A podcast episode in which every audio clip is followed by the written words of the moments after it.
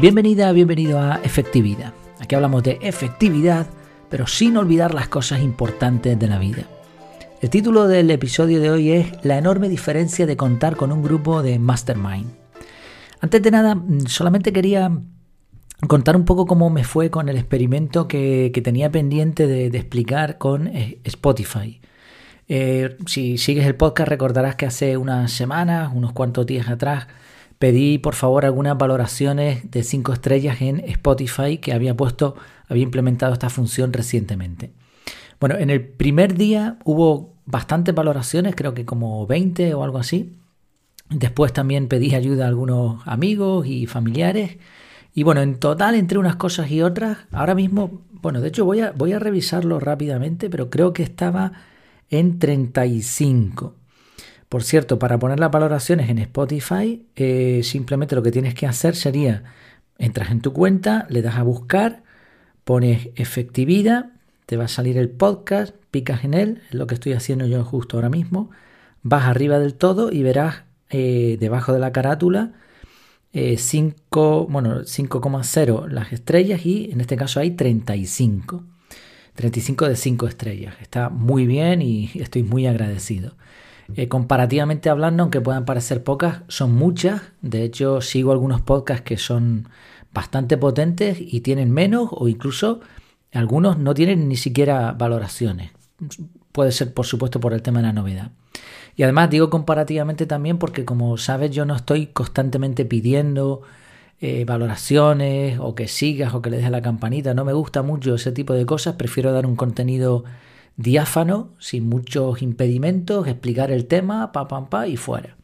Pero obviamente lo agradezco.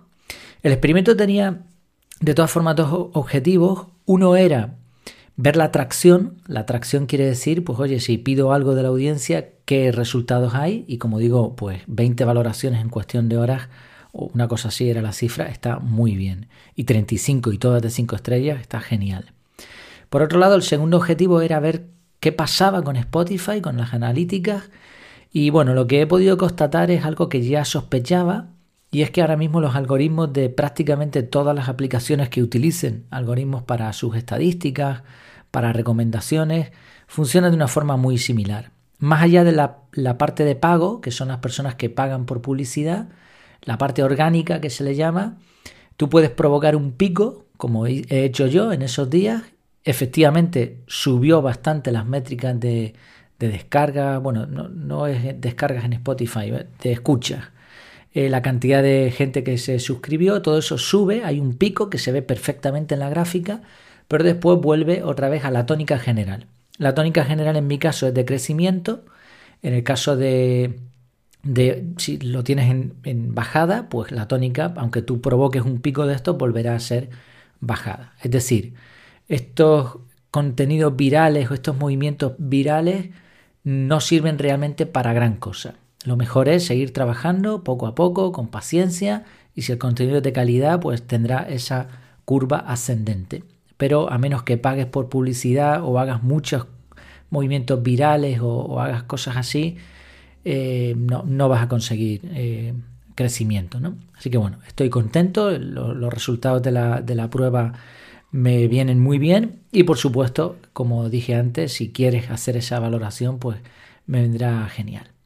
Vale, dicho esto que lo tenía pendiente y me habían preguntado ya varias personas, eh, vamos con el tema de hoy. La enorme diferencia de contar con un grupo de mastermind. Eh, ¿Cuándo ha sido la última vez que has necesitado ayuda? A veces se trata de algo grave y tienes que usar el teléfono y llamar a un amigo o familiar en el que confías mucho. Otras veces lo que necesitas es que alguien te escuche o también puede pasar que, lo que requiera sea asesoramiento para tomar una decisión. En estos casos suele pasar que uno más uno no son dos, sino mucho más. Y es que dos personas que trabajan juntas o una persona que te ayuda, eh, con, la ayuda de, de, esa persona más, lo que tú puedes hacer se hace mucho más que dos que van por su cuenta.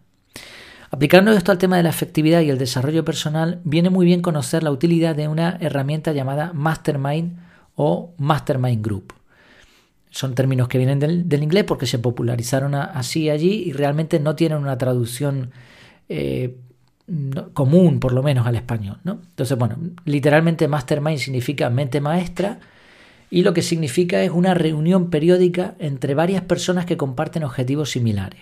Esa sería una definición. El concepto fue acuñado hace unos 80 años por Napoleón Hill en su libro Think and Grow Rich. Pensamiento y piense y hágase rico. Eso es, piense y hágase rico. Más o menos, creo que esa es la traducción del libro en español. 1937 ¿eh? es este libro. Y originalmente le dio el nombre de Mastermind Alliance. Eh, alianza de Mastermind. No me voy a enrollar mucho en este punto porque puedes buscar en Google y te van a salir mil artículos hablando de qué es una Mastermind. Otro concepto similar es el Mastermind Group, grupo de Mastermind.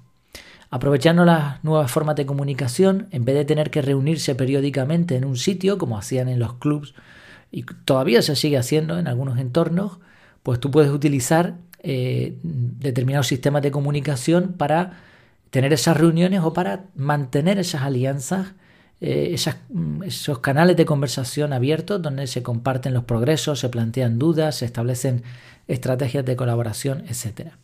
Es algo tan simple, tan simple como tener un grupo de WhatsApp, Telegram o Slack o similar para comunicarse, más allá de que se hagan o no, o de cuántas se hagan las reuniones típicas de Mastermind. Como digo, no es el objetivo explicar qué es lo que es, porque ya lo puedes encontrar por ahí, además es, es, muy simple, es muy sencillo de entender, sino compartir mi experiencia al respecto. No voy a poder dar muchos detalles porque hay que respetar la confidencialidad, pero procuraré explicar todo lo que pueda al respecto por si te sirve. Para empezar, eh, la forma en que se genera o que se empieza este tipo de relación es interesante.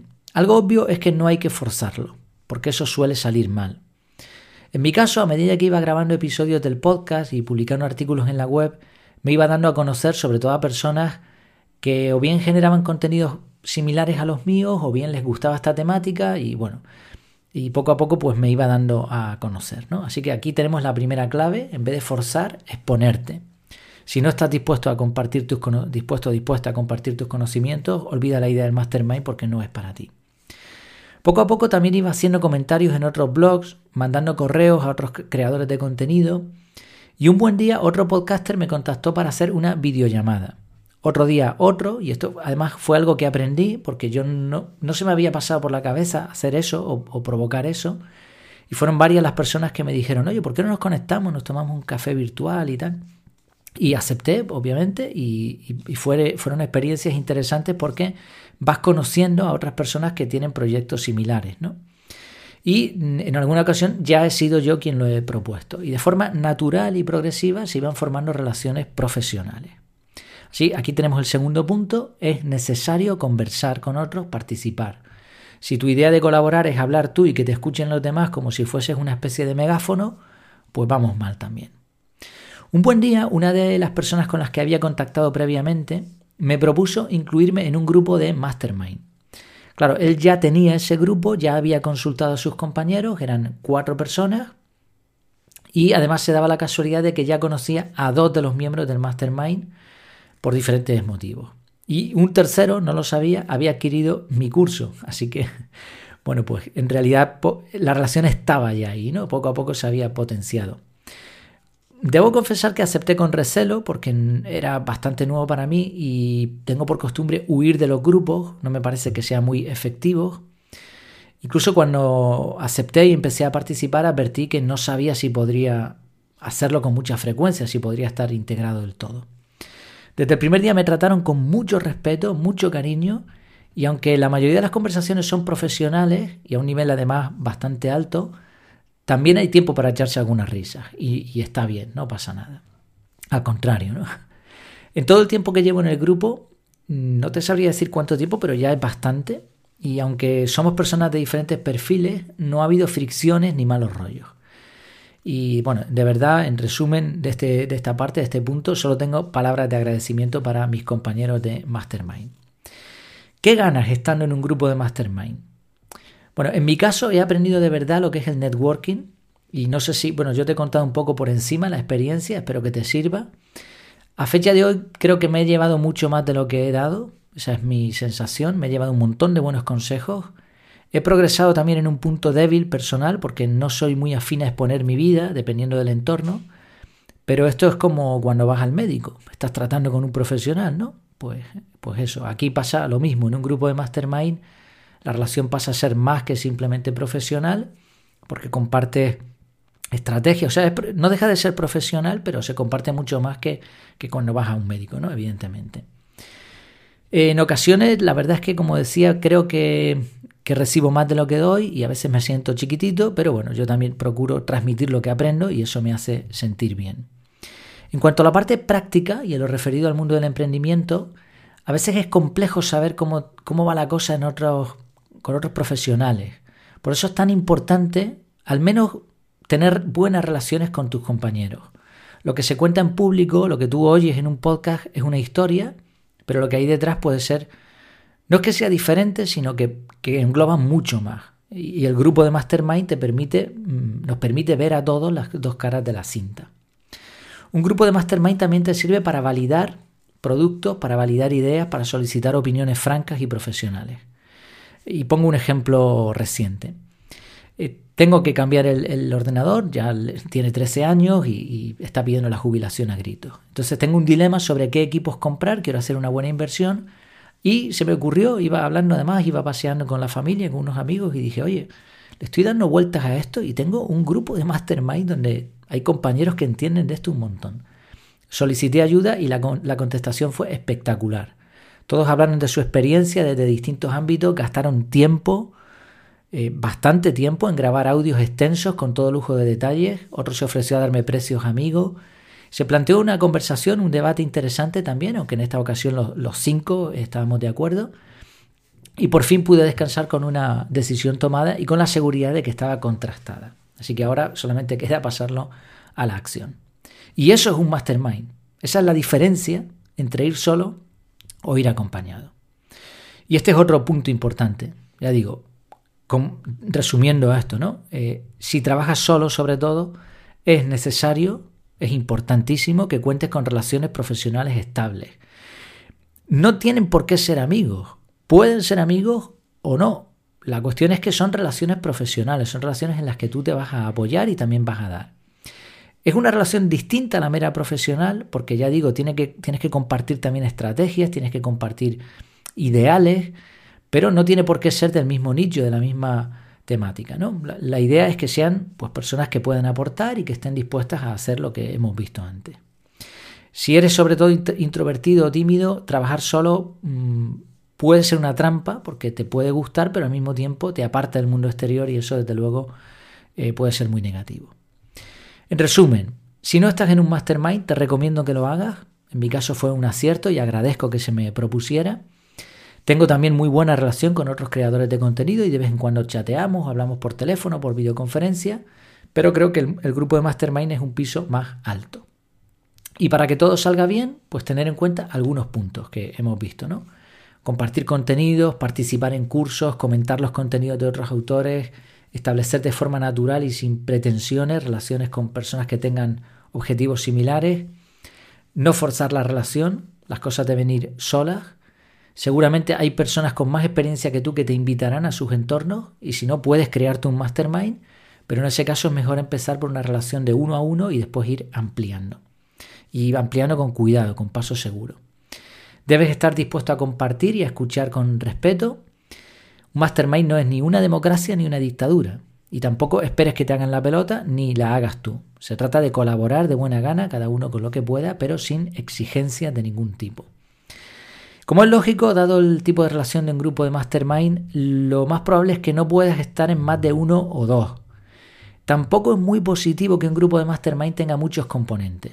En el que estoy yo, como decía, somos ahora cinco contando conmigo el resto de relaciones sanas que tengas en el entorno, pues puedes mantener muchas más y cuantas más las, las avives esas relaciones, mejor. También deben ser personas que sepan respetar, ayudar y ser profesionales al mismo tiempo que se mantiene esa humanidad que hace que estemos vivos. ¿Qué te parece? Si no lo has probado, ¿por qué no te pones como objetivo llegar a formar parte de un grupo de mastermind? Bueno, pues ya me contarás o si necesitas cualquier ayuda, aquí estamos. Y por supuesto este episodio está dedicado con mucho cariño al grupo de Mastermind y ellos saben quiénes, quiénes son. Muchas gracias por tu tiempo, por tu atención y hasta la próxima.